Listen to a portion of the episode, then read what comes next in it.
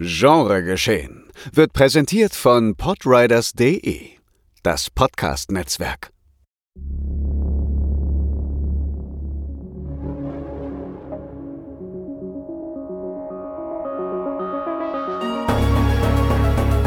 Genregeschehen. Der Podcast über den unkonventionellen Film. Mit Daniel Schröckert, André Hecker und Tino Hahn.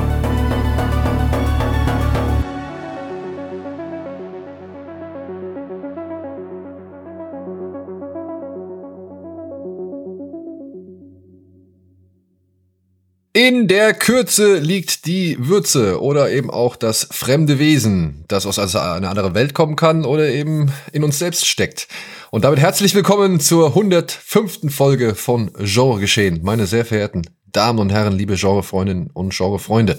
Ich, nein, darf mich nicht zuerst nennen. Mein sehr geschätzter Kollege Tino Hahn.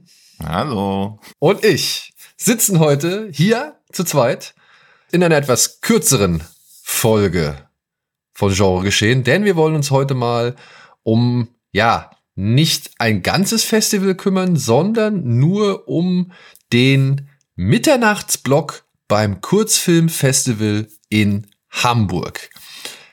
Jetzt werden sich einige Leute fragen, warum denn nur schon wieder irgendwas aus Hamburg? Naja, es ist jetzt halt einfach die Gelegenheit, dass das Kurzfilmfestival in Hamburg stattfindet und ein Freund von uns eben am Samstag einen Mitternachtsblock von rund 90 Minuten betreut. Und der hat uns gefragt, ey, habt ihr nicht Lust, über diesen Blog zu referieren, beziehungsweise über diese Kurzfilme, die da drin vorkommen? Und da haben wir gesagt, ja, haben wir, denn wir haben gesehen, es sind unter anderem in diesem Kurzfilmblog schon Filme enthalten, über die wir sogar schon hier im Podcast regulär gesprochen haben. Einmal war ich dabei, einmal scheine ich nicht dabei gewesen zu sein, wie mich Timo gerade eben informiert hat. Aber nichtsdestotrotz möchte ich zu diesem Film, über den wir oder den ihr da gesprochen habt, da möchte ich trotzdem noch einmal ein, zwei Worte verlieren. Darfst du sehr gerne in diesem wunderbar zeitlosen Medium namens Podcast. Deswegen wäre es vielleicht noch ganz gut, wenn du Samstag noch ein bisschen von mit einem prägnanten Datum umreißen könntest. Das würde ich jetzt machen. Ich wollte nur mal kurz so eine Ersteinführung okay. geben. Und ja, jetzt okay. wäre ich zu diesem Teil gekommen, an dem ich sage, der liebe Stefan hat uns eine E-Mail geschickt und in, diesem, in dieser E-Mail stehen ziemlich viele Randinformationen äh, oder beziehungsweise Kerninformationen und ich würde euch gerne zwei Absätze daraus vorlesen, denn dann seid ihr wirklich rundum im Bilde meiner Ansicht nach. Das Festival selbst wird von Dienstag, den 6. Mai, äh, 6. Juni bis Sonntag, den 11. Juni in der, und jetzt ist es wirklich so, in der Post am Kaltenkirchener Platz stattfinden. Es ist wirklich eine Postfiliale. Ich kenne die Kaltenkirchener Postfiliale, weil da habe ich früher äh, öfter mal meine Pakete abgeholt und weil ich da in der Nähe gewohnt habe. Beziehungsweise da in der Nähe ist sogar auch die äh, Rocket Beans Redaktion. Der Mitternachtsblock selbst ist für die Nacht von Samstag, den 10. auf Sonntag, den 11. Juni um 0.30 Uhr terminiert. Insgesamt wird es zehn Filme zu sehen geben, darunter eine Handvoll auch bereits bekannter Titel wie From Beyond oder The Smile. Aber auch einige weitere Kurzfilme, die ihr, in Klammern meines Wissens nach, noch nicht gesehen habt, wie mhm. The Ballad of Mad Dog Quinn und Gnomes. Insgesamt wird es zehn Kurzfilme mit einer Gesamtlaufzeit von rund 90 Minuten sein. Der Online-Vorverkauf für dieses ebenso wie alle anderen Screenings des Kurzfilmfestivals Hamburg startet oder ist jetzt bereits gestartet am Montag, den 22. Mai. Ja, wir werden versuchen, nochmal über Social Media darauf hinzuweisen, dass das äh, Festival den Ticketverkauf gestartet hat, schon vorher zum Zeitpunkt dieser Ausstrahlung hier oder beziehungsweise zum Zeitpunkt, wenn wir diese Folge hochladen, ist er bereits schon gestartet und wir sind oder dürften direkt am Tag vor dem Festivalstart online gegangen sein. Ich glaube, meine innere Kalender. ich glaube auch, dass das halbwegs, ja. Äh, sollte das halbwegs korrekt wiedergeben. So. Ja. Und dann hat Stefan noch einen Text geschrieben, so ein bisschen Werbetext, der so ein bisschen darauf einstimmen soll, was man sich von diesen Kurzfilmen erwarten darf. Und der Text lautet wie folgt. Schleimige Aliens, schießwütige Cyborgs, rabiate Gartenzwerge, die liebe Nachbarn. Nicht jedes Aufeinandertreffen ist immer angenehm. Schon gar nicht, wenn man sich nachts allein im Wald in einer engen, dunklen Gasse oder in den Weiten des postapokalyptischen Ödlands befindet. Selbst im scheinbaren Schutz der eigenen vier Wände ist man nicht sicher. Den Beweis liefert unser diesjähriger Mitternachtsblock mit einer geballten Ladung schräger, bitterböser, blutiger und schwarzhumoriger Begegnungen. Nicht nur der dritten Art. Ja, und deswegen äh, würde ich auch From Beyond schon direkt als ersten Punkt kurz abhaken wollen. Mhm. Ähm, oder nee, warte mal. Sagen wir einfach mal so, warum stellen wir jetzt diese Kurzfilme vor, die hier nur offenbar beim Hamburger Kurzfilmfestival laufen? Weil ich glaube, dass ihr in der Gelegenheit, äh, beziehungsweise im Laufe des Jahres noch die Gelegenheit haben werdet, diese Kurzfilme auf dem einen oder anderen Festival sehen zu können. Ja, also ich könnte mir vorstellen, dass zum Beispiel der ein oder andere Kurzfilm im Kurzfilmfest, äh, äh Kurzfilmblock beim Fantasy Filmfest landet. Mhm. Es waren jetzt vor einiger, vor einiger ein paar Wochen waren, war das Landshuter Kurzfilmfestival. Weißt du noch, da haben wir den netten Herren aus ähm, Incitius mhm, kennengelernt. Ja. Das war jetzt vor einiger Zeit. Also und die hatten, der hat, mit dem hatte ich telefoniert, weil er eigentlich äh, mich gefragt hatte, ob ich Bock hätte, in der Jury zu sitzen. Das habe ich nur zeitlich leider nicht geschafft. Aber der hat zum Beispiel auch erzählt, dass der Vorverkauf dieses Jahr so gut war wie selten. Ja. Mhm. Und ich würde jetzt mal sagen, im Laufe des Jahres wird es noch das ein oder andere Kurzfilmfestival geben. Ja. Oder das Losploppen, ja. Kurzfilme äh, ja auch teilweise einfach dann so im Netz relativ random auf. Also genau. Nutzt das eher so als Gelegenheit, euch ein paar Sachen schon auf die Watchlist zu packen und in einem halben Jahr einfach mal zu checken, ob sie auf YouTube oder Vimeo dann halt regulär verfügbar sind. Und ich würde sogar sagen, der ein oder andere dürfte schon bestimmt äh, online verfügbar sein. Ja, also zumindest das Smile. Also der, da war zumindest, äh, der hatte eine eigene Webseite im, im Abspann. Ja, die sind, also ein paar sind schon on demand am Start, ah, okay. also dass man sie halt für relativ günstig, also relativ günstig schon online ausleihen kann. Aber oft werden ja Kurzfilme auch noch komplett for free zur Verfügung gestellt, weil man glaubt, da werden wir uns drauf einigen können, die meisten eher so ein Proof of Concept sind, dass die Personen, die dahinter stecken, wirklich was drauf haben und dann halt natürlich auf ihren ersten Langfilm drauf hinausarbeiten. Und da wären wir dann wieder zum Beispiel bei From Beyond. Der Regisseur mhm. hat ja, glaube ich, sogar schon einen ersten Langfilm ähm, auf die Beine gestellt, dieser Codename mhm. Nagasaki mhm. wenn ich das richtig in Erinnerung habe. Und über den haben wir ja auch hier schon im Podcast gesprochen. Genau, in Folge 81. In Folge falls 81. Ihr da nochmal reinhören wollt. Und das kann ich euch nur wärmstens empfehlen. Also wer den noch nicht gesehen hat und den gerne auf so einem Festival sehen möchte, unbedingt machen. Und wer irgendwie versucht halt zu warten und irgendwie versucht sich den auf eine andere Art und Weise äh, zu besorgen, weil er man halt irgendwie, weil er halt irgendwo ausgeliehen werden kann, meiner Ansicht nach empfehlenswert. Also der Film war, mhm. ich habe mir vorhin noch mal durchgeskippt, so weil ich noch mal so ein bisschen äh, mir äh, die, Änderung auffrischen wollte. Und ey, ich find's gerade wie der Anfang so erzählt ist, nur mit mhm. diesen einzelnen Bildern, ja. ja, und die trotzdem so viel Atmosphäre miteinander verbinden und dann auch das, das wirklich verstörende Ende da, äh, mhm. mit den, mit den, mit den, wie soll man sagen, mit diesen pathologischen Fotografien am Ende noch sogar. Mhm. Das war wirklich, das ist, das ist eine, das ist eine geile ja, Stimmung. Stark. Ja, es ist wirklich sehr, sehr stark, ja, und, und ekelhaft und irgendwie allein so die ganze Idee, die dahinter steckt. Also ich find's cool, dass dieser Film sowohl das Nötigste zeigt, wie auch genug Freiraum schafft, um das Kopfkino arbeiten zu lassen. Und das mhm. ist äh, ganz toll, meiner Ansicht nach. Ja, da möchte ich, glaube ich, generell, du darfst mir natürlich widersprechen, aber schon mal eine Lanze für die Kuratierung sprechen. Ja. Denn es wird keine einzige, also für mich war keine einzige Gurke dabei. Also nee. Es war bei keinem Kurzfilm, dass ich so dachte, boah, warum? Wieso macht jemand das? Oder warum probiert sich jemand an sowas und verhebt sich? Also es war alles technisch auf einem krassen Niveau, inhaltlich auch. Also es war nichts, wo ich so dachte, puh. Weil oft hat man ja, wenn man so Kurzfilme hört, immer so dieses Gefühl, ja, einen Kurzfilm würde ich auch noch hinkriegen. Und dann guckt man und zehn Kurzfilme später denkt man sich, ja, scheiße, doch nicht. Ja. Also das würde ich auch gern sagen. Also, also hier war eine erstaunlich hohe Qualität am Start. In diesen, also egal welche Art und Weise oder mit welcher Art und Weise oder mit welchem Stil ein Film inszeniert worden ist. Ja, also hm. die Animationsfilme, die wir hier gesehen haben, die ja, die mögen vielleicht nicht mit irgendwelchen großen Langfilmbudgets mithalten, so, ne? Aber trotzdem waren die von der Qualität, von den Ideen, von der Kreativität her echt beeindruckend, meiner Ansicht nach, ja, in so Wahnsinn. kurzer Zeit. Ja. Und, und auch die, die, ähm, sag ich mal, Real-Action, äh, die hier inszeniert worden ist. Also da waren Kurzfilme dabei, wo ich gedacht habe, wow, das hat aber, hm. das, also wirklich, das sieht gut aus und das fühlt sich gut an. Und ich sag mal, das könnte man auch ja locker irgendwie dann, sag ich mal, noch mal als Richt, also als längeren Film irgendwie rausbringen. Mhm. Ja. Und es gab hier auch einen Film dabei, auf den kommen wir hoffentlich auch zu sprechen und müssen den nicht irgendwie abkürzen. Aber es gab hier einen Film dabei, der straft einige, ich sag mal, Psychothriller auch echt lügen. Beziehungsweise hm. ähm, lässt einige Psychothriller ein bisschen aufgebläht aussehen. So, ja. Aber ja, From Beyond, ich kann noch mal kurz die Inhaltsangabe durchlesen, damit ihr vielleicht auch so eine kleine Erinnerung habt. Was wäre unser erster Schritt im Umgang mit dem Unbekannten? Was wäre der letzte?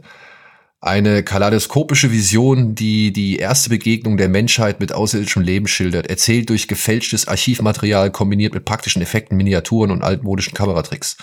And that's it. Und das auf jeden Fall sehenswert. So, wollen wir einfach die, die Liste hier so durchgehen? Ja, ja, ich glaube, das so da. Also, ja. ja. Niemand weiß ja, in welcher Reihenfolge wir die Filme gesehen haben. Ich glaube, da können wir einfach die Liste genau. nehmen. Ich würde jetzt hier mit der Liste mit Platz Nummer zwei weitermachen. Mhm. Der heißt The Mundanes. Kann man so sagen? Mundanes.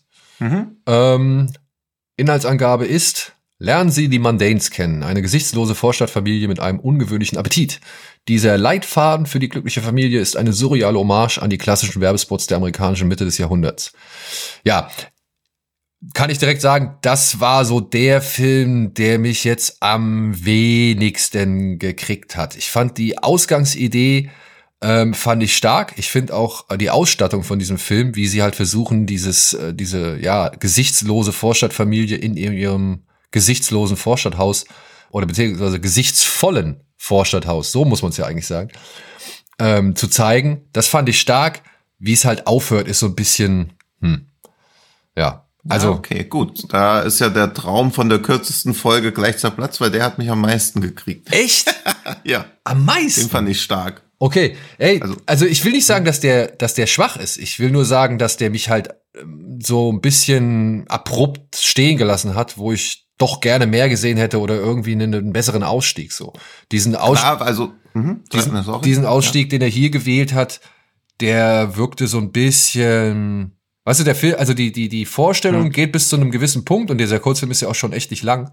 Mhm. Und geht bis zu einem gewissen Punkt und da funktioniert das echt meiner Ansicht nach echt sehr, sehr gut. Und dann gibt's noch eine Szene und dann ist Ende. Und das fand mhm. ich so ein bisschen, ja, also das fände ich bei einem Langfilm auch, oh, aber bei einem Kurzfilm ist das genau das, was ich eigentlich haben will. Es soll ja mehr so ein Mood-Piece eigentlich sein und dass es so in vier Minuten dreißig wieder schafft, so eine Atmosphäre aufzubauen, wo andere Lang- oder viele Langfilme sich so eine halbe Stunde vergeblich die Zähne ausbeißen. Das fand ich schon sehr stark und ich fand ihn auch echt widerlich, was die da essen. Dieses, wie sie sich die Haare kämmt und dann guckt sie auf die Bürste und dann hängen so Maden dran. Also er hat so viele so. Ja, die kleinen Details waren geil. Ja, diese Details Details, wo man so denkt, oh, das ist schon alles echt unangenehm, wie das sich alles so entwickelt. Und das ist auch so das, was ich von einem Kurzfilm erwarte. Wenn das Ding 15 Minuten gelaufen wäre, wäre ich auch so beim Ende gewesen, ah ja, okay. Also, aber in so fünf Minuten einfach nur so eine creepy Atmosphäre aufbauen, viele eklige Details einbauen, noch so ein wenn man möchte, noch so eine weitere Interpretations- oder Diskussionsebene reinziehen. Das gefällt mir schon gut. Und ich bin auch immer so ein Fan für diese Public Service Announcement äh, Satiren, so diese Aufklärungsvideos, die es immer mal für so Mittelstandsfamilien ja. in Amerika gab, so in den wahrscheinlich von 30ern bis zu den 80ern zu, zu Covid gab es ja auch wieder diese Videos, die immer schon so was leicht Verstörendes haben und so 20 Jahre später, wenn man sie sich anschaut, auch immer so ein bisschen dystopisch einfach wirken. Ja, das hat mir gut gefallen. Da, da, da musste ich auch denken. Also dieses so, die Frau muss sich um den Haushalt kümmern, bis also während ja. der Mann und der, der auf der Arbeit und der Sohn in der Schule ist und ähm, muss die die das Geschirr spülen, die Wäsche machen und so weiter und so fort. Und dann muss sie natürlich auch auf sich selbst achten, um ein gepflegtes Äußeres aufrechtzuerhalten, so um ihrem Mann zu gefallen, wenn er von der mhm. Arbeit nach Hause kommt, wo sie dann auch irgendwie in so einem knappen Bikini oder was weiß ich, in so einem Zweiteiler mit viel mhm. Haut, mit viel Haut, ja. ähm, dann die, die Wohnung saugt, so. Da, da dachte ich auch kurzzeitig, ne, dann irgendwann wird sie, glaube ich, beim Essen machen gezeigt. Mhm. Und dann mhm. dachte ich mir halt auch nochmal, weil ich meine, klar, was die jetzt da sagen, ist abgestimmt auf eben diese Familie, die halt natürlich keinen echten Menschen entspricht. Aber ich fand's halt auch irgendwo dann, also da kamen dann halt die Gedanken bei mir auf, ja, aber das gab's ja früher wirklich. Auch wir haben ja hier in Deutschland auch dieses Frauengold, diesen Frauengold-Werbespot ja, ja, als Meme gehabt, so, ne? Ja. Und ich frag mich halt wirklich immer, das ist ja eigentlich doch echt perfide. Hm. Also das, das, das ist ja ein richtig großes System. Also irgendjemand muss ja mal gesagt haben, okay, wir legen jetzt fest, wie die perfekte, glückliche Familie zu sein hat. Oder ja klar, Männer haben das festgelegt. Genau, genau, genau. Ja. Männer haben das festgelegt. Zu einer Zeit, weiß ich nicht wann. Aber irgendwann haben sie es so weit getragen, dass irgendjemand gesagt hat, pass auf, wir setzen da jetzt mal so ein Schriftstück auf legen das alles richtig genau fest. Wir müssen irgendwie gucken, welche Regeln irgendwie wie ab, aufeinander abgestimmt sein müssen. So, mhm. das muss ja alles irgendwo auch dann, weiß ich nicht, eine gewisse, gewisse ein gewisses Balancing oder eine gewisse, eine gewisse Ausgewogenheit haben und dass sich nicht zu viele Leute beschweren können. Mhm. Und ja, dann gehst du jetzt mal hin und verbreitest dieses Schriftstück. Du kopierst es zigtausendfach mhm. und du gehst hin und beauftragst mal einen Synchronsprecher oder einen Schauspieler, der soll diesen Text einsprechen. Den nehmen wir dann auf, um ihn dort und dort und dort auszustrahlen in dem Wissen, dass das ja wahrscheinlich eine Wirkung haben wird, wenn man es entweder über den Äther oder die Fernsehfunkwellen äh, mhm, äh, und so weiter irgendwie vertreibt, so, weißt du? Also ich meine, mhm. diese diese Dimension, wenn man da mal drüber nachdenkt, die wird ja immer größer. Das sind ja immer mehr Menschen da involviert, Männer involviert von mir aus. Ja. ja? Aber das fand ich irgendwie, das, das war ein spannendes Ding, was mir, wie gesagt, mir geht's auch nicht um den Inhalt, mir geht's eigentlich nur mhm. um dieses Ende, das für mich, ja, einfach nicht ganz so elegant wird wie der Rest. Ja, aber das, was du jetzt gerade gesagt hast, macht doch das Ende. Also da wird doch diese gesichtslose Massenbotschaft dann auf richtige Individuen übergestülpt eigentlich. Also das soll es ja so ein bisschen am Ende dann so andeuten, dass quasi dieses gesichtslose, diese gesichtslose Bedrohung dann direkt auf Menschen übergreift. Ja, aber man muss ja auch davon ausgehen, dass Menschen diese ja, dass, dass Menschen das auch problemloser annehmen. Also ich verstehe den Punkt, dass man klar, sagt, klar, ja, ich verstehe mhm. den Punkt, dass man sagt, okay, das betrifft dann auch die, die vielleicht nicht so sind, die sich nicht davon anstecken mhm. lassen und die, mhm. die halt einfach, ja, Opfer sind dieses Systems. Ja, das verstehe ich, aber es sind ja, wie gesagt, auch Leute, die dieses System bereitwillig annehmen und dies dann halt irgendwie ausführen ja, und für die, für die, für die, für die Infizierung weitersorgen. Ja, aber die, die es nicht annehmen, werden halt von diesem System verschlungen, was ja auch ja. am Ende im wahrsten Sinne angedeutet wird. Also ihr merkt schon, also das Ende, ich finde auch bei einem Kurzfilm ist es okay, wenn er 15 Minuten gehen wird, 20 Minuten würde ich auch sagen, oh, zu vage oder zu zu wenig on the point, aber allein, dass wir über den Kurzfilm länger sprechen können, als er eigentlich läuft, deutet ja schon an, dass man ein Auge riskieren soll. Ja, genau. Äh, muss man das auch bei Stop Dead? Den habe ich nicht gesehen. Ja, eigentlich auch. Also ich finde wirklich, wie wir eben schon gesagt haben, alle äh, überzeugend. Und da lese ich mal die 1 zu 1 von Letterbox einfach nur durch einen Autotranslator gejagte Inhaltsangabe zusammen. Also eine arbeitssüchtige Stadtpolizistin und ihr lässiger Partner versuchen, ein zerzaustes Mädchen aufzuhalten, das mitten auf einer Landstraße taumelt, entdecken sie, dass sie von einem unsichtbaren Wesen verfolgt wird, das sie ein schreckliches Ultimatum stellt. Wenn du dich nicht bewegst, stirbst du. Oh, aber schöne, ja. schöne Prämisse. Ja, Woher jetzt, woher man wissen soll in einem 8 Minuten Kurzfilm, dass die Polizistin arbeitssüchtig ist, nun ja. Da ist, glaube ich, so ein bisschen mehr Charakterisierung in die Inhaltsangabe reingeflossen als in die Charaktere. Das ist halt einfach ein nahezu in Echtzeit erzähltes Moodpiece. Okay. Also das, die Inhaltsangabe ist der Kurzfilm, aber auch wieder cool umgesetzt, ausweglose Atmosphäre und es hat auch so natürlich dieses, was ich schon aufdrängt, so It Follows Vibes weil dieses nicht stehen bleiben können und dieses weitergehen und keiner kann einem helfen, weil ein unsichtbares Wesen, also eine Bedrohung durch ein unsichtbares Wesen kann man halt quasi nicht stoppen und diese Ausweglosigkeit und Hilflosigkeit überträgt sich da auch gut. Geht auch nur knapp acht Minuten und hat mir auch gut gefallen. Ja. Kommen wir zu The Smile, den hattet ihr hier schon. Ähm auch Folge 81. Also generell zu The Smile und From Beyond, wenn ihr da Andres Meinung noch zu hören wollt, auf jeden Fall noch in Folge 81 ja. reinseppen. Und äh, hier kann ich aber trotzdem noch mal kurz die Inhaltsangabe vorlesen. Mhm. Als ein ja. weltberühmter Fil Filmstar beschuldigt wird, seine weibliche Kollegin zu essen, geht seine Karriere den Bach runter. Das Lächeln verschwindet aus seinem Gesicht. Das Smile ist eine Geschichte über Schönheit und Schrecken, die endgültige Biopic-Dokumentation über das Leben und den Niedergang von Knut Dendermonde, dem weltberühmten frauenverschlingenden Horrorfilmschauspieler, den wir alle aus The Smile kennen.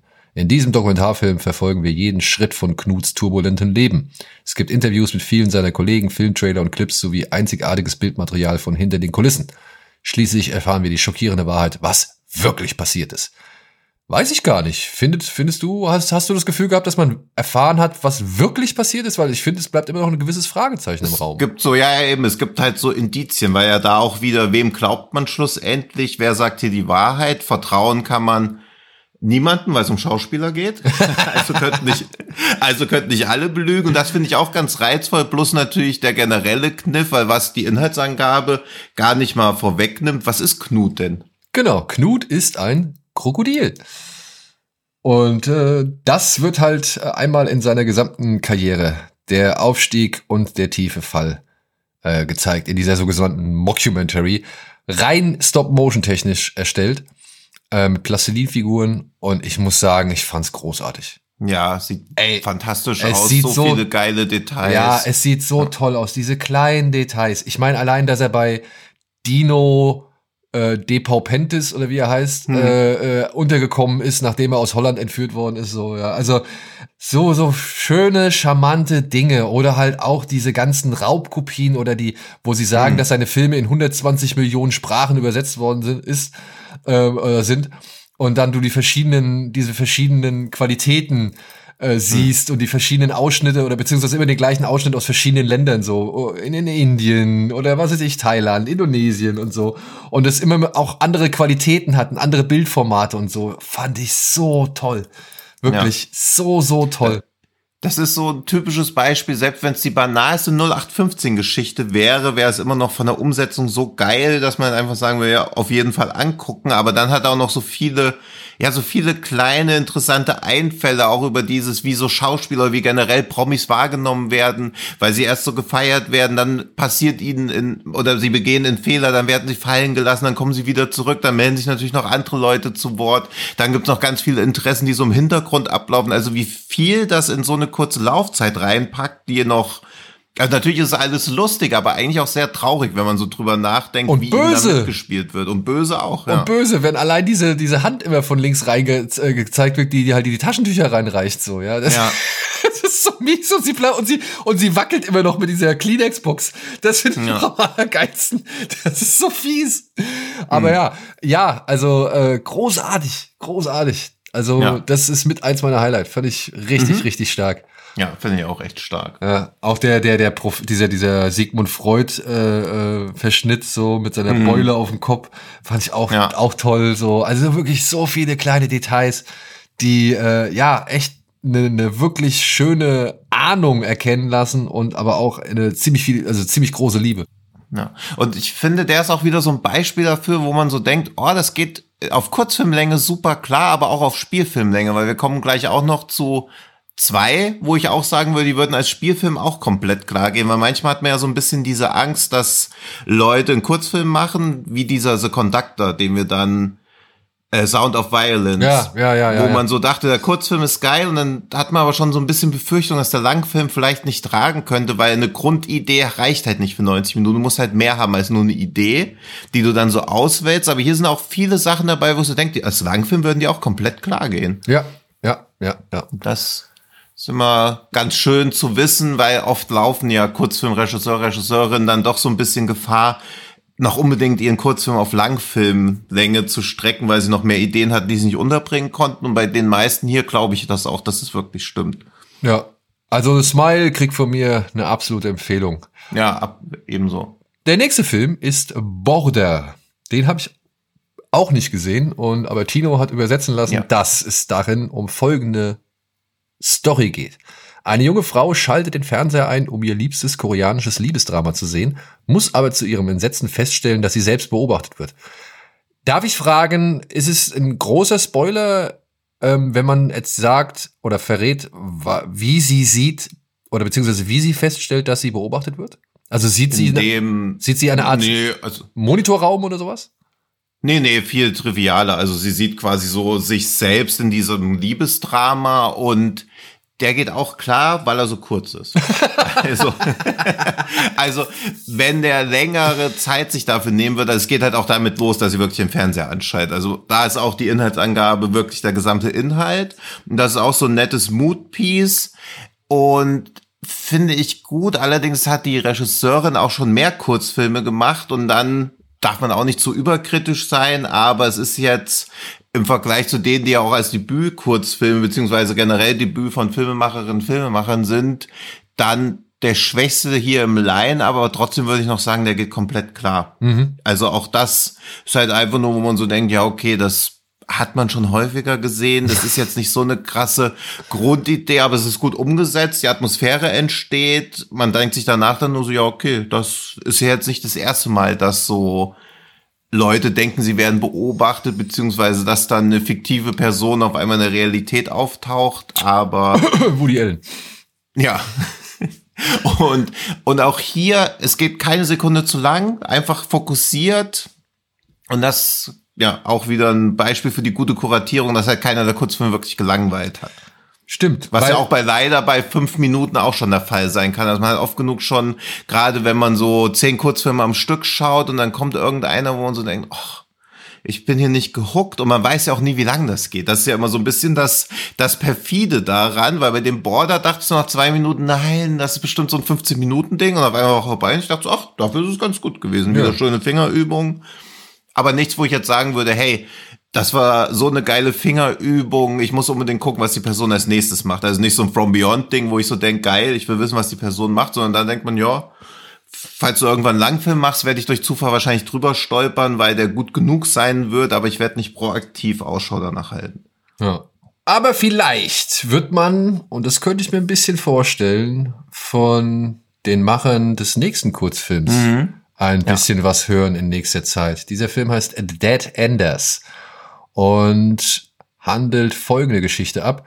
Ein ja, da hat er die männliche Übersetzung genommen, ist ja eine Tankstellenangestellte. Also sehe ich gerade. Ja, aber man könnte eigentlich sagen, ein unzufriedener Tankstellenangestellter und ja. eine zufriedene, ja, oder zufrieden, ja. zufriedene Tan Tankstellenangestellte finden mhm. heraus, warum man es die Friedhofsschicht nennt, nachdem Ölbohrer eine uralte Rasse von Parasiten freigesetzt haben, die den Geist kontrollieren.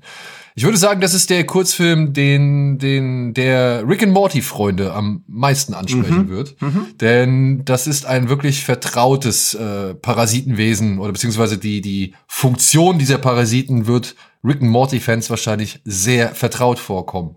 Nichtsdestotrotz ja. ist diese parasitäre Bedrohung eigentlich gar nicht das Kernelement, meine ich, mhm. dieses Kurzfilms, ja. sondern es ist eher so, was machst du, wenn du dich langweilst, aber um dich herum geht gerade die Welt unter. So, mhm. ohne dass du es mitkriegst. So. Also ich glaube, das mhm. ist so das, das Hauptthema äh, dieses Kurzfilms, der auch relativ, ich hoffe, das kann man sagen, offen endet.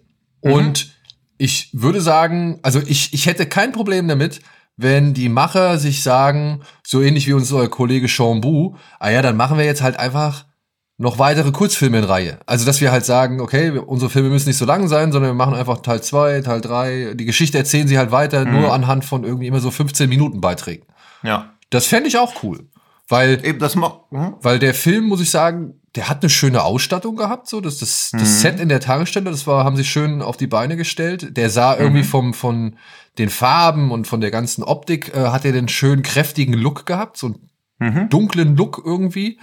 Und ja, ich mag, ich mochte auch die Hauptdarstellerin irgendwie. Also das war, also, äh, die, die hat ihre, ihre relative Bocklosigkeit, Sorglosigkeit, aber auch gleichzeitig Genügsamkeit, äh, hat sie ganz gut auf den Punkt gebracht. Ja.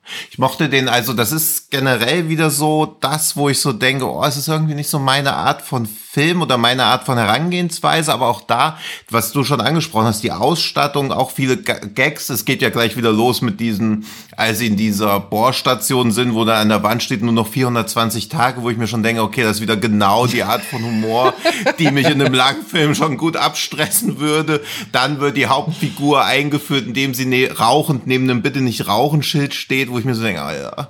Aber für einen Kurzfilm finde ich das geil, weil du das, das ist halt ein sehr effektives Mittel, um eine Figur direkt zu charakterisieren charakterisieren. Das meine also, ich. Ne? Der muss halt, ja. der muss halt in, in, so vielen Punkten muss der auf die Tube drücken. Es gibt unter ja. anderem noch zwei Polizisten, ähm, die halt eine kleinere Nebenrolle mhm. in diesem in diesem Kurzfilm spielen. Ich meine, die sind auch so on the nose, ne? Aber ja, und der, der, der Typ liest ja auch so ein Good Guy with a Gun Magazine, was sie auch wahrscheinlich nur für den Kurzfilm gemacht haben. Das finde ich geil, wie sie es mit so kleinen Details schaffen, so eine eigene Welt zu erzeugen, weil natürlich spielt es in unserer Realität, aber es ist trotzdem so eine Parallelwelt. Ja, oder irgendwie. ihr Chef, ihr Chef ja. geht irgendwann äh, mal in den Keller, um sich schön einen durchzuziehen und dann siehst hm. du da so eine Pinnwand, die halt auch wieder aus, Aussagen über den Charakter, der halt gerade ja, davor genau. sitzt, irgendwie ja. macht. Äh, so. Also ja, ne? Also es ist alles on the nose so und mhm. es geht um eine, ja, sie haben zu tief gebohrt Bedrohung.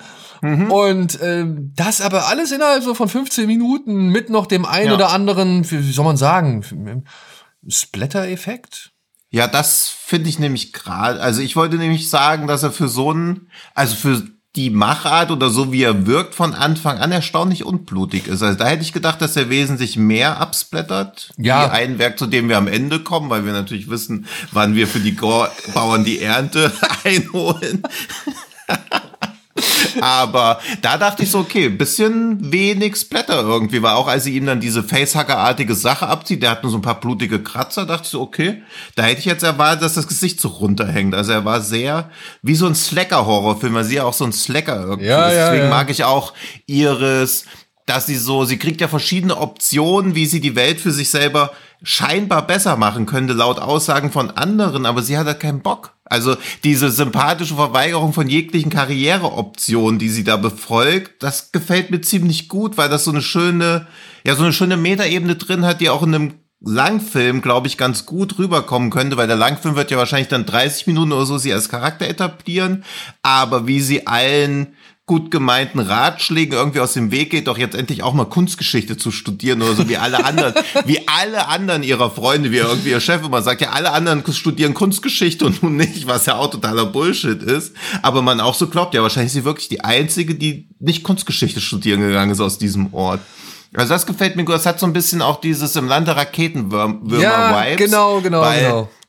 Weil wenn der Langfilm dann so diesen Ort noch so ein bisschen irgendwie etabliert und auch diese Jugendlichen, die ja gegen Ende so kommen, die halt auch so sich ja auch sofort innerhalb von einer Stunde mit der kompletten Situation, dass quasi da so aus, also so Parasiten am Start sind, die so, ja, wir haben Waffen und wir gehen jetzt auf Jagd. Man denkt so, okay, alle sind so total zen mit dieser neuen Situation. Das hat mir gut gefallen, weil es musst du ja auch erstmal glaubwürdig rüberbringen, dass alle dann einfach so drauf sind. Das wirkt ja in vielen Filmen recht unglaubwürdig, dass Personen sich in Situationen dann so und so benehmen. Aber das meine ich, das, ne? Das ist, also das wäre auch so ein Beispiel, ja. Also, ja. Ähm, weil, weil, naja, andere Filme verschwenden so viel Zeit, um dieses ganze mhm. Szenario irgendwie ja. äh, aufzubauen, was in diesem in diesen 15 Minuten passiert, so, ja. Und man merkt halt schon mit gewissen Informationen an den richtigen Stellen mhm.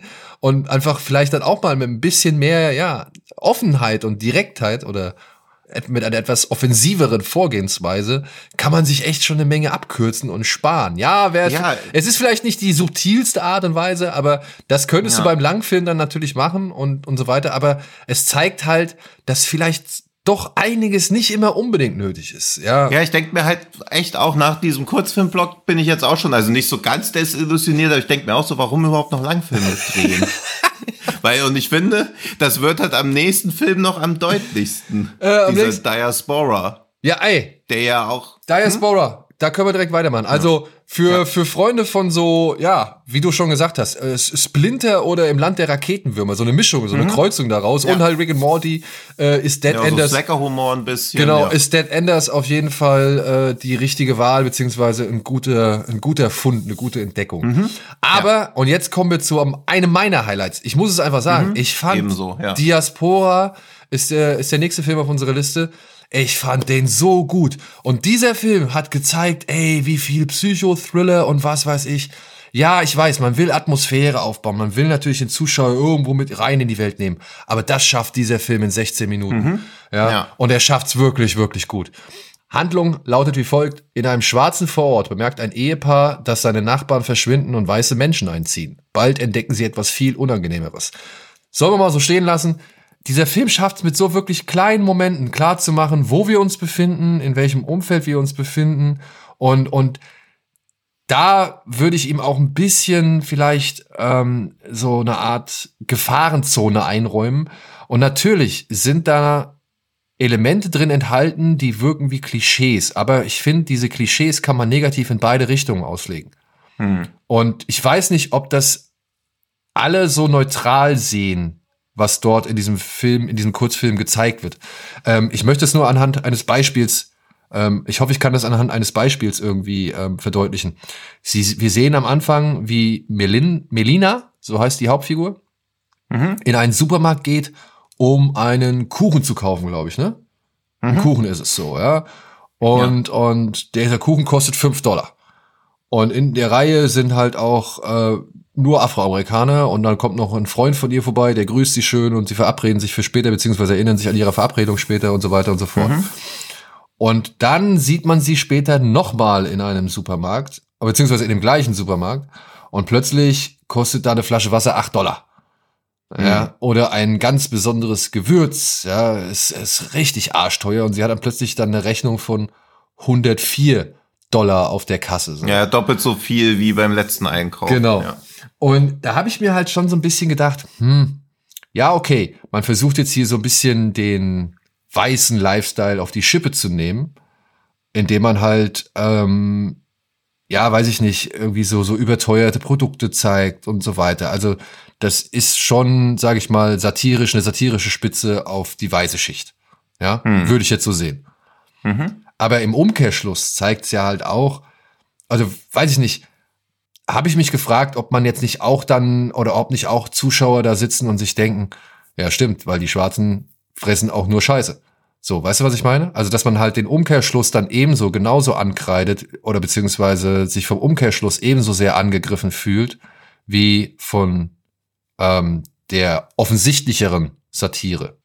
Das weiß ich nicht, ob man diesen Rückkehrschluss zieht, weil ich glaube, oder in meiner Wahrnehmung sollte es ja auch eher diesen, diesen Zwiespalt zwischen Rassismus und Paranoia zeigen, weil sie ja dann auch immer mehr so diesen Eindruck hat, okay, hier stimmt irgendwie was nicht und du kriegst ja auch immer durch die Behandlung, wie sie die Weißen behandeln, ja auch immer mit, okay, da steckt schon irgendwas latent rassistisches drin, aber es könnte auch ein bisschen so ihr Paranoia sein, weil nicht jeder Weiße behandelt Schwarze rassistisch, aber es passiert ja auch ungewollter Rassismus. Also auch, wo die eine Frau dann nachfragt, wie ihr Name ausgesprochen wird, den nochmal so komisch betont. Ja, ja, genau. Das, das kann Rassismus sein, aber es kann auch einfach nur Unbedarftheit sein, die genauso als Rassismus wahrgenommen werden kann, weil Schwarze ja gar nicht die Aufgabe haben, Weiße über Rassismus aufzuklären, sondern Weiße müssen sich ja aktiv darüber informieren, wie sie halt nicht rassistisch rüberkommen. Und das finde ich ist da sehr geil irgendwie inszeniert, weil sie ja auch selber manchmal so ein bisschen an sich selber zweifelt, also ob sie jetzt wirklich nur bisschen Paranoia hat oder ob schon berechtigte Gründe dafür bestehen, bis es dann darauf hinausläuft, dass ja Weiße als Horrorfilm-Bösewichte dann schon daraus gar keinen Horrorfilm mehr machen, weil es halt einfach die Realität ist. Ja, vor Und allem das die die diese Unterschwelligkeit, ne? Also das ist ja. das ist das ist hier noch unterschwelliger dargestellt als vielleicht bei die Körperfresser kommen oder sowas, ja? Mhm. Also das ist so das fand ich halt auch cool, weil selbst wenn die beiden Damen, mit denen sie irgendwann mal im Film Kontakt hat, so, ja, mhm. und die sich eigentlich, ja, vielleicht ein bisschen schräger verhalten und vielleicht auch, wie du gesagt hast, so ein bisschen unbedarft eigentlich in mhm. ihrem, ja, ich würde schon sagen, Rassismus sind, ne? Also in ihrem, mhm. in ihrem unterbewussten Rassismus, in ihrem unterschwelligen Rassismus. Mhm. Sie sind eigentlich noch nicht mal diejenigen, die das irgendwie selbst ausführen, sondern sie sind das Mittel zum Zweck. Weil das mhm. ist ja das, was, was dieser Film hier so irgendwie suggeriert hat, ne? Diese, diese schleichende, ja, heutzutage oder beziehungsweise bis vor einiger Zeit hätte man noch wirklich den, den, den Kampfbegriff oder, oder den, den Begriff äh, Gentrifizierung dazu genommen, so, ja. Mhm. Ähm, aber hier, das ist ja so, so ein systematisches unterwandern und, und wegspülen, so, weißt du? Also als, als Ja, also es ist halt natürlich Gentrifizierung noch so satirisch oder nicht mal satirisch überdreht, sondern einfach nur durch einen Zeitraffer beschleunigt. Ja, ja, oder so, genau. Deswegen auch am meisten diese Szene, wo sie sich von der Nachbarin Wasser holen möchte, von ihrer weißen Nachbarin. Und die geht einfach nur so einen Schritt nach hinten wo man halt auch wieder denkt, okay, ist sie einfach nur einen Schritt nach hinten gegangen, ist das schon so eine unbewusste rassistische Reaktion, weil da die, die fremde Nachbarin kommt, man kennt sie nicht, ist eine Schwarze, ob das dann so sich da so unbewusster Rassismus manifestiert, und dann geht sie auch einfach nach drin und holt Wasser, ohne sie in die Wohnung reinzubitten, was auch wieder bedeuten könnte, sie will ja keine Schwarze in ihrer Wohnung haben oder sie hat nicht aufgeräumt oder sonst irgendwas. Es könnte viele Gründe dafür geben, warum sie sich nicht in die Wohnung mit reinbittet, aber dadurch, dass sie diesen Schritt vorher schon so unbewusst nach hinten gewichen ist, wird natürlich danach auch alles als latent rassistisch beziehungsweise auch offenkundig rassistisch gelesen, während ja die schwarze Hauptdarstellerin gar nicht aggressiv darauf reagiert, sondern eher nicht ernüchtert und frustriert. Also eben auch dieser lebenslang gelernte Rassismus, der einem entgegenschlägt wird von dem Film, finde ich gut eingefangen. Dass sie halt gar nicht verärgert ist oder sonst irgendwas, sondern eher nur so ernüchtert und dann aber natürlich von der ja, von der Wucht oder von der Rasanz, wie sich dieser strukturelle Rassismus dann in ihrer Wohngegend ausfaltet, dann natürlich doch überrascht wird, zwangsläufig. Ja, aber also ein bisschen irritiert war sie natürlich auch.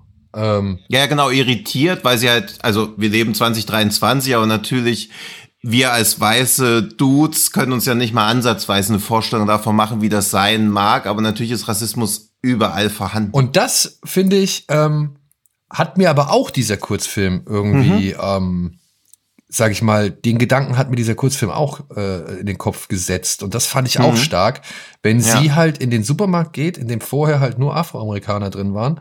Und jetzt mhm. ist sie da die einzige Afroamerikanerin neben der Kassiererin vielleicht im Supermarkt, was jetzt auch wieder so ein echt schönes Bild, sag ich mal, für die ganze, mhm. also in einem weißen Supermarkt kannst du halt nur irgendwie sein, weil du halt da arbeitest, so.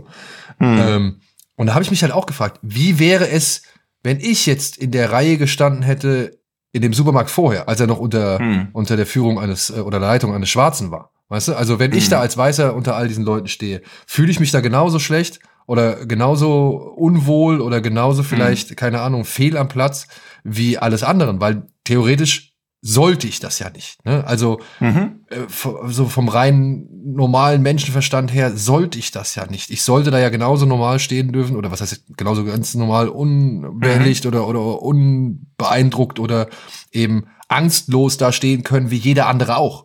Ja mhm. und und ähm, das fand ich nochmal schön vor Augen geführt, diese Umkehrung, die mich dann halt wie gesagt äh, an die also an mich hat denken lassen, wie ich in so einer Situation, wie ich mich da fühlen würde. Und mhm. ähm, das finde ich halt dann auch noch mal stark. Also ich, ich mag dieses gesamte ähm, Unwohlgefühl, was dieser Kurzfilm mhm. in so wenig Zeit irgendwie schafft ja. und äh, dem, also, dem das halt diese diese diese Intensität an an, an Irritation mhm. gelingt so in, innerhalb dieser ja. kürzesten Zeit. Ja, und dabei aber halt noch, wie gesagt, gesellschaftliche Fragen aufwirft, dir gesellschaftliche, sag ich mal, Situationen in den Kopf setzt, hm. über die du selbst nachdenken musst, ja, und nochmal so alles irgendwie, ja, vielleicht ein bisschen besser fühlen kannst. Ich weiß nicht, ob das ein Film ist, der Leute dazu bringt, umzudenken, ja, weil ich weiß nicht, ob Leute den sehen werden, die eigentlich ja, umdecken nee, also müssten so. Das ist wahrscheinlich so Predigen zu den Bekehrten, ja. aber das ist ja schon eine große oder das ist ja das, was Filme auch machen sollen, dass man eben mal in die Haut von jemand anderen schlüpfen kann und auch mal aus dessen Augen, aus deren Augen Situationen wahrnehmen kann. Ja.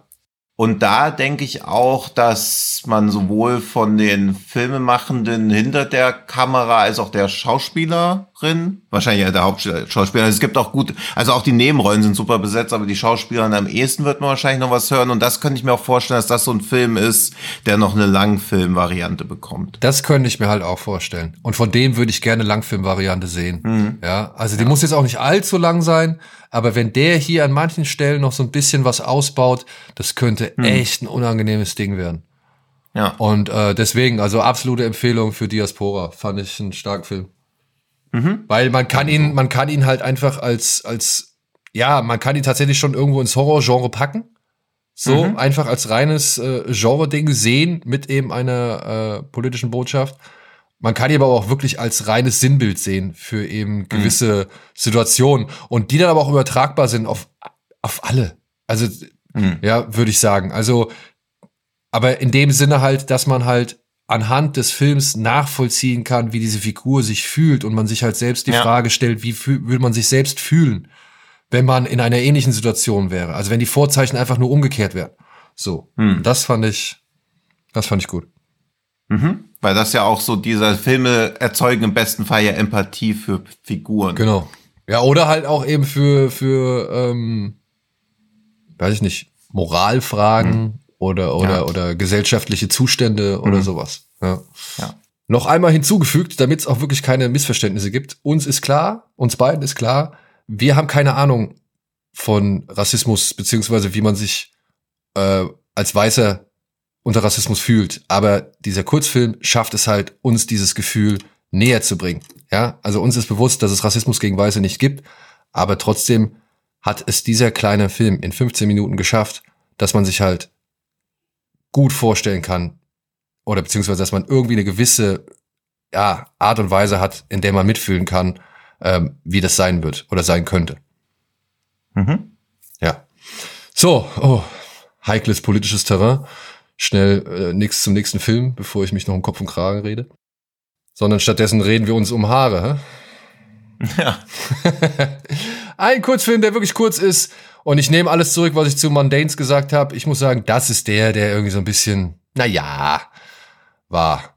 Der ist halt so eine Tech-Demo. Also genau. da kann jemand was, aber wie der dann auch endet, ja. Ja. Also halt einfach nur, also die Inhaltsangabe ist, nachts, wenn du schläfst, kommt er zum Essen und das ist auch der Inhalt des Films. Technisch gut umgesetzt, auch durchaus verstörend. Also ich als Klatzenträger aus freien Stücken und Widerwillen gleichzeitig empfinde es natürlich nicht als mega gruselig, wenn nachts irgendein Vieh kommt, meine Haare frisst. Aber wenn ich morgens aufwachen würde und meine Haare wären weg und ich hätte noch so einen blutigen Skalp, dann wäre ich auch dementsprechend erschrocken. Dass danach dann halt einfach der Kurzfilm schon endet und dass es einfach nur wirklich nur so ein Mood-Piece ist. Also es kommt wirklich nur eine Kreatur, die ist auch gut getrickst, finde ich. Die sieht auch creepy aus, wie sie da auf dem Bett sitzt.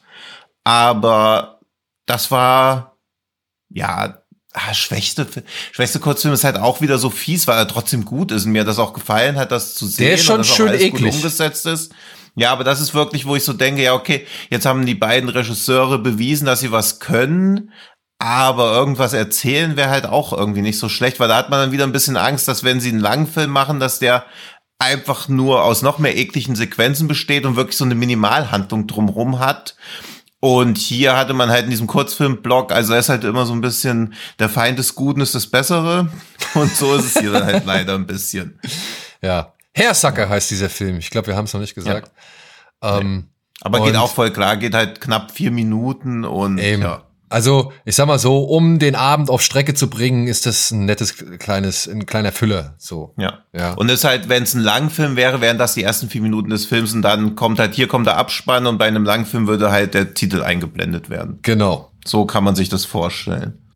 Aber nichtsdestotrotz, wie gesagt, diese, dieser Herr Sucker ist schon eine eklige Angelegenheit. Ja. Ja. Gut.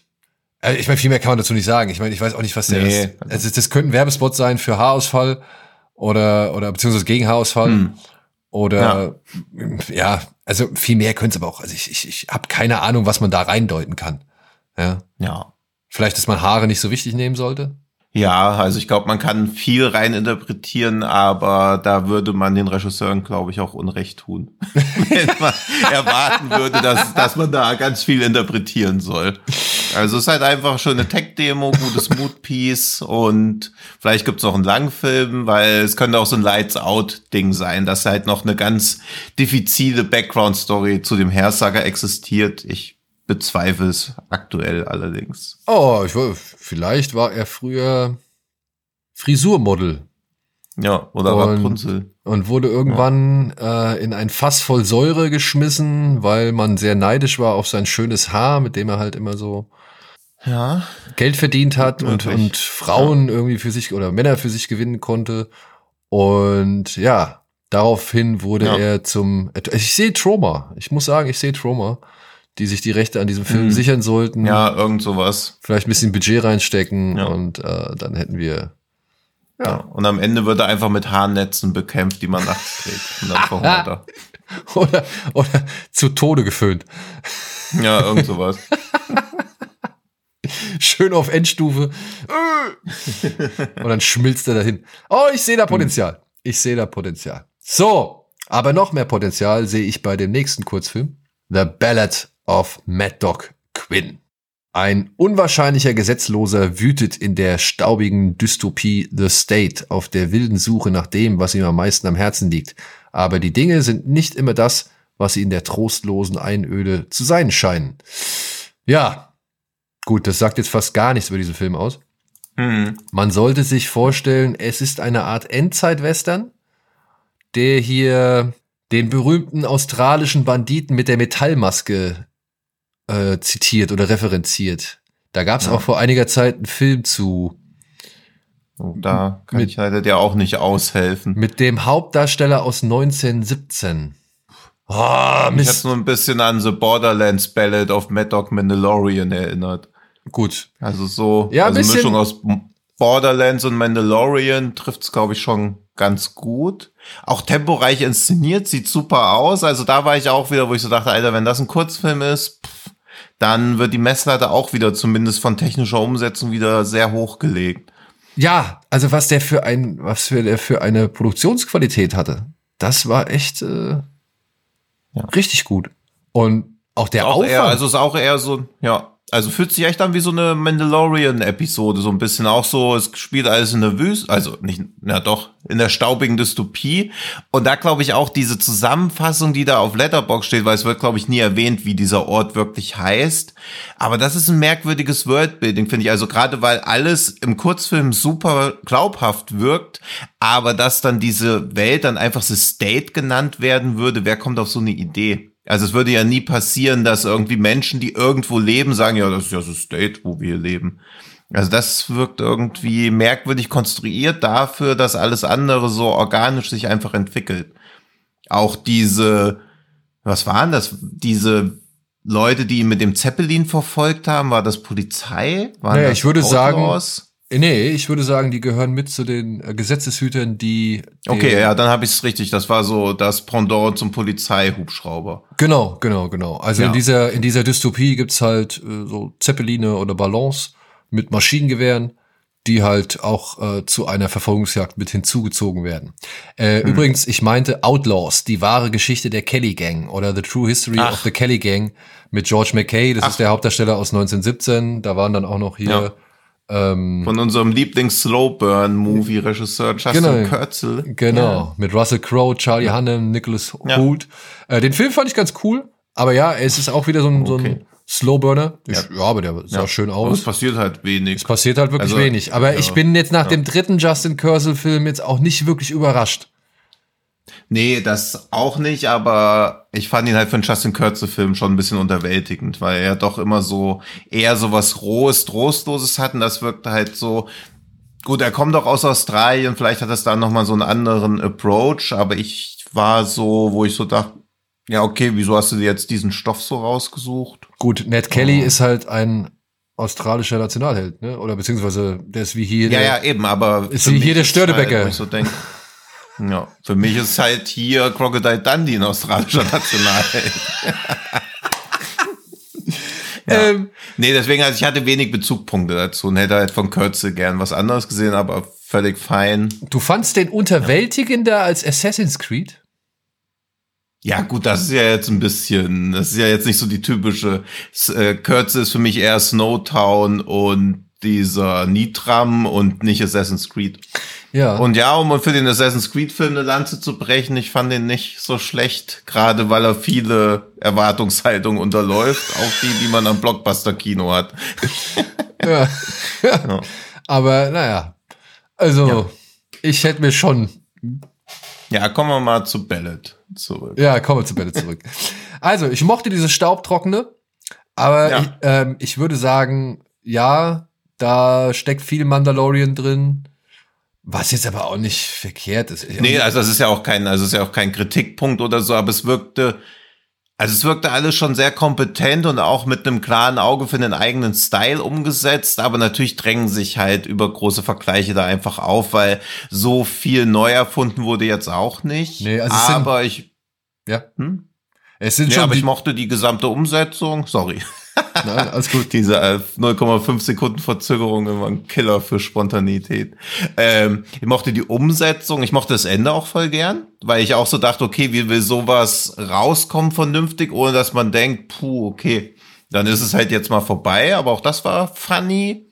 Und auch das könnte ich mir als Serie beziehungsweise Langfilm noch vorstellen. Ja, also ich hatte ein bisschen die Befürchtung, dass es in den, ähm, wie hieß der Film, den, den hatte ich, den hatte ich in Sieges gesehen, du nicht.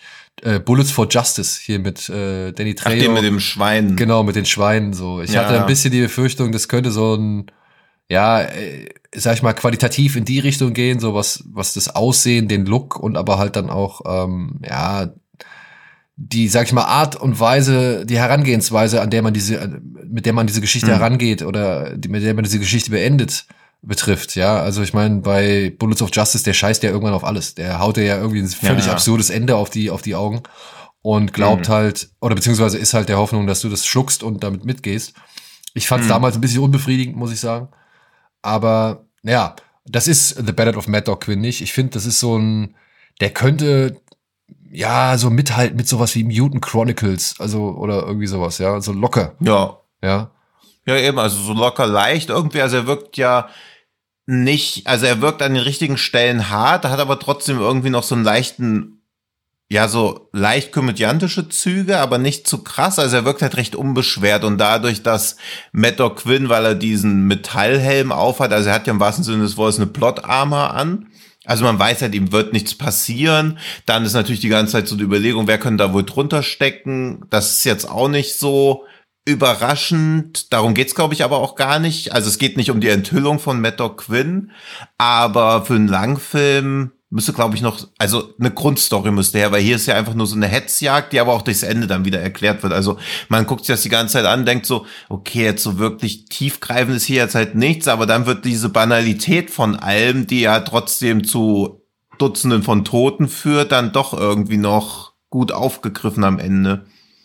Ja. ja. Das hat mir echt, echt gut gefallen. Also da bin ich immer sehr dankbar für, wenn ein Kurzfilm sich Mühe gibt, am Ende noch gut rauszukommen. Ich muss auch sagen, ich fand diese Idee mit diesen, ich sag jetzt mal Monitoren, ja, diesen Lichtspielmonitoren oder diesen Lichtspiel-Informationstafeln, äh, äh, die da mhm. mitten in der Wüste stehen. Das fand ich eigentlich auch ganz cool, ja. weil dadurch hat er auch ein bisschen was, also haben sie auch ein bisschen was gespart an Erzählung und, mhm. und, und konnten so ein bisschen ein paar Sachen abkürzen den, ja, was du schon gesagt hast, ne, es gibt natürlich so diese typischen Tropes, irgendeine verlassene, staubige Kneipe im Nirgendwo mit irgendwelchen abgewrackten, abgehalfterten Gestalten, die alle mhm. erstmal aufgucken, wenn da plötzlich jemand Fremdes oder Neues durch die Tür kommt. So. Ja, auch da wieder so Star Wars Assoziationen ja, ja, unweigerlich. Unweigerlich, ja, ja, Vor allem, weil dann auch so ein Druide da hinter der Bar steht. So. Ja, ja. Ähm, ja. Oder halt ein Roboter hinter der Bar steht. der Gag mit dieser, mit dieser Knarre, die er ausfährt, ja. den fand ich schon ganz cool so, ja. Also, ja, ja, also ist auch gut, gutes Timing und so vom Gag her. Es ist wirklich, es ist wahrlich nicht wirklich was Neues, aber hm. in der Art und Weise und dann halt auch, wie, was, was mich da halt wieder beeindruckt hat, war halt dieses, okay, es ist ein Kurzfilm, aber die geben sich halt hier echt schon Mühe, ne? Also das ist ja. eine große, breite Ebene, die hier aufgemacht wird. Äh, es geht über mehrere Kilometer hinweg. Du hast verschiedene mhm. Locations und, und, und es wird auch an Special Effects irgendwie äh, versucht, einiges auf die Beine zu stellen. Mhm. So, das alles, wenn man weiß, okay, das sind am Ende vielleicht nur 15 Minuten, finde ich einen enormen ja, Aufwand. Ich, also ich, ich finde es auch immer geil, wenn ich bei einem Kurzfilm so den Eindruck habe, dass ich gerade ein Bewerbungsvideo für eine Großproduktion oder generell für einen Langfilm, Kinofilm sehe. Ja. Und nicht sowas, was man ja leider auch oft gerade so im Genrefilmbereich hat, wo man so sieht, ja, okay, die Typen, die das gemacht haben und ihre Freunde hatten ein geiles Wochenende im Wald, aber auf mich als Zuschauer überträgt sich hier halt nichts. Und das ist immer so, also man kann ja, also ich habe jeglichen also jegliches Verständnis dafür, dass man mit Freunden irgendwie sich ausprobieren will, aber man muss halt irgendwann auch den Punkt erkennen, ab wann man das anderen Leuten zumuten kann. Und ich finde, das passiert im Genrefilm bei Kurzfilmen oft nicht, dass die Leute sich so denken, ja, ob das jetzt was für andere Leute schon ist oder nur so für Freunde und Familie. Aber hier bei Ballad, Ballad of Mad Dog Quinn, also wenn er jetzt in sechs Monaten auf IndieWire steht, der Regisseur ist jetzt irgendwie für die neue Marvel-Serie verpflichtet worden oder für irgend so einen 50, 60 Millionen Film für Netflix, würde ich so denken, ja, klar. hat er ja auch ein gutes Bewerbungsvideo abgeliefert. Ja, ja. ja. Ich meine, wenn es jetzt irgendwie das 15 Millionen Ding nicht wird, ich denke mal, über kurz oder lang könnte schon der ja, eine oder aber andere jedenfalls ist das, da ist so viel Talent da, diese Personen, die daran beteiligt sind, werden irgendwo noch aufschlagen. Ja.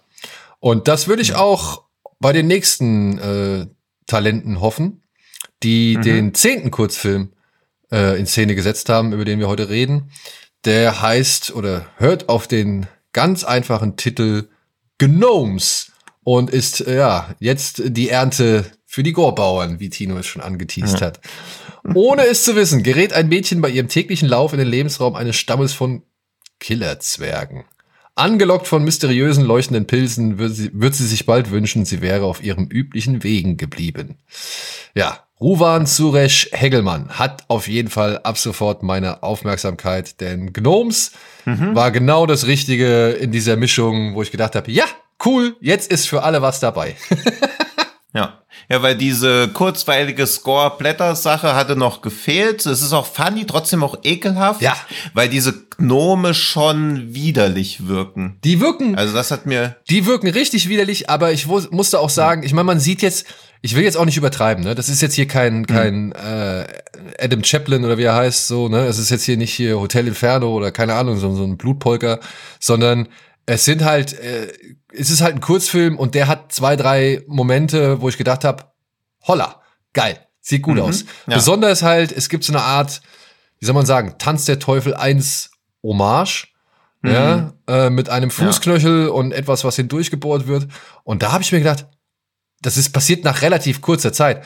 Und da habe ich mir nur gedacht, ja. wow, das sieht erstaunlich, erstaunlich gut aus. Also erstaunlich hochklassig. Also in Tanz der Teufel sah es nicht so gut aus.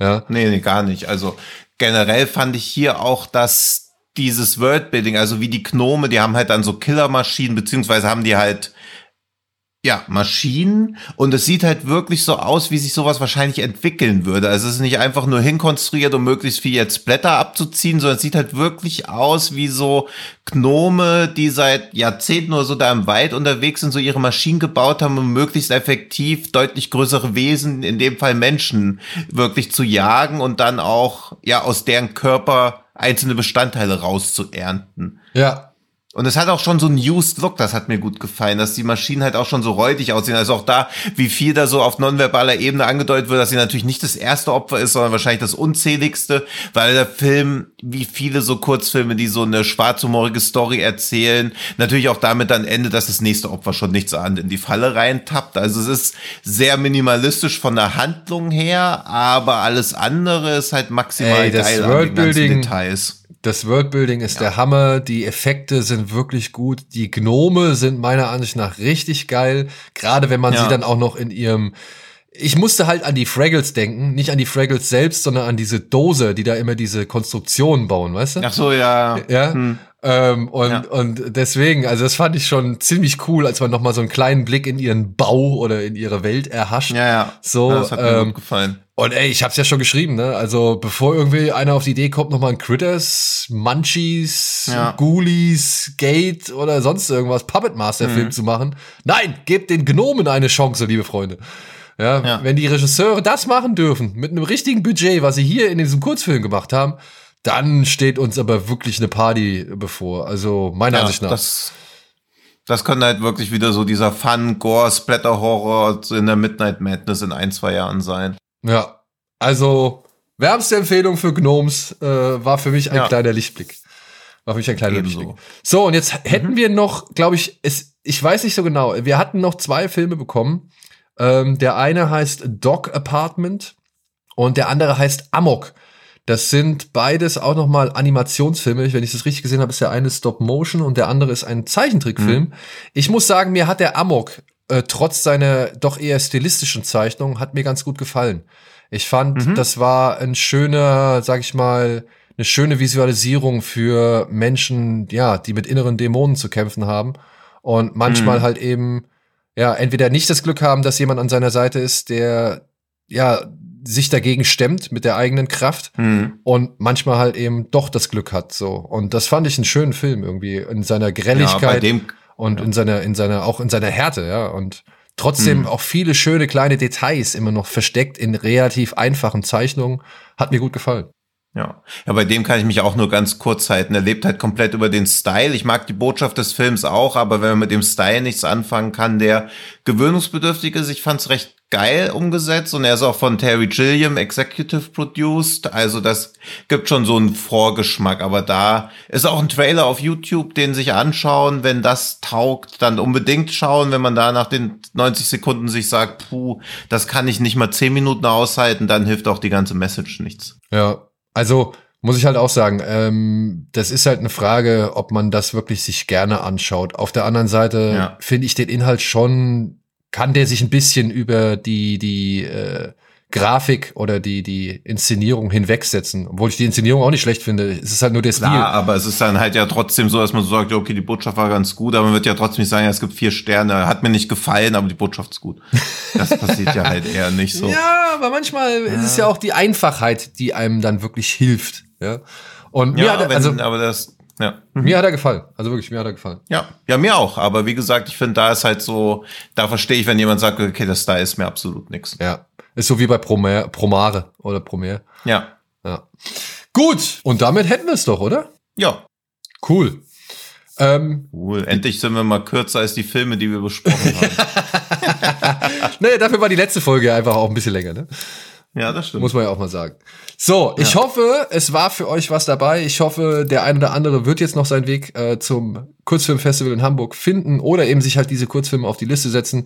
Denn wie ihr beide, wie ihr festgestellt habt, sind wir beide wirklich angetan von allem, was wir dort gesehen haben. Auch wenn es vielleicht mal hier und da nicht ganz zur großen Euphorie gereicht hat.